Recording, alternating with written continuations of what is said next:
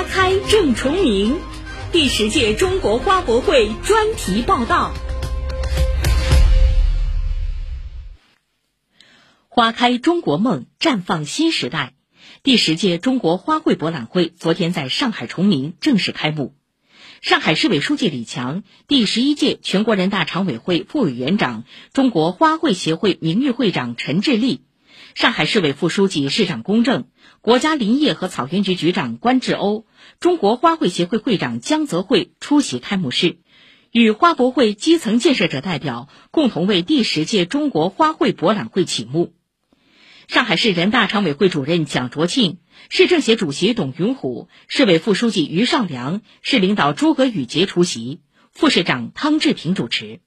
开幕式后。有关领导和嘉宾共同参观了花博会场馆和展园。中国花博会是我国花卉园艺领域规模最大、规格最高、影响最广的综合性花市盛会。第十届花博会秉承生态创新、廉洁安全办会理念，旨在集中展示我国花卉业发展成就，生动演绎花开盛世、多元文化和谐共融的美好画卷。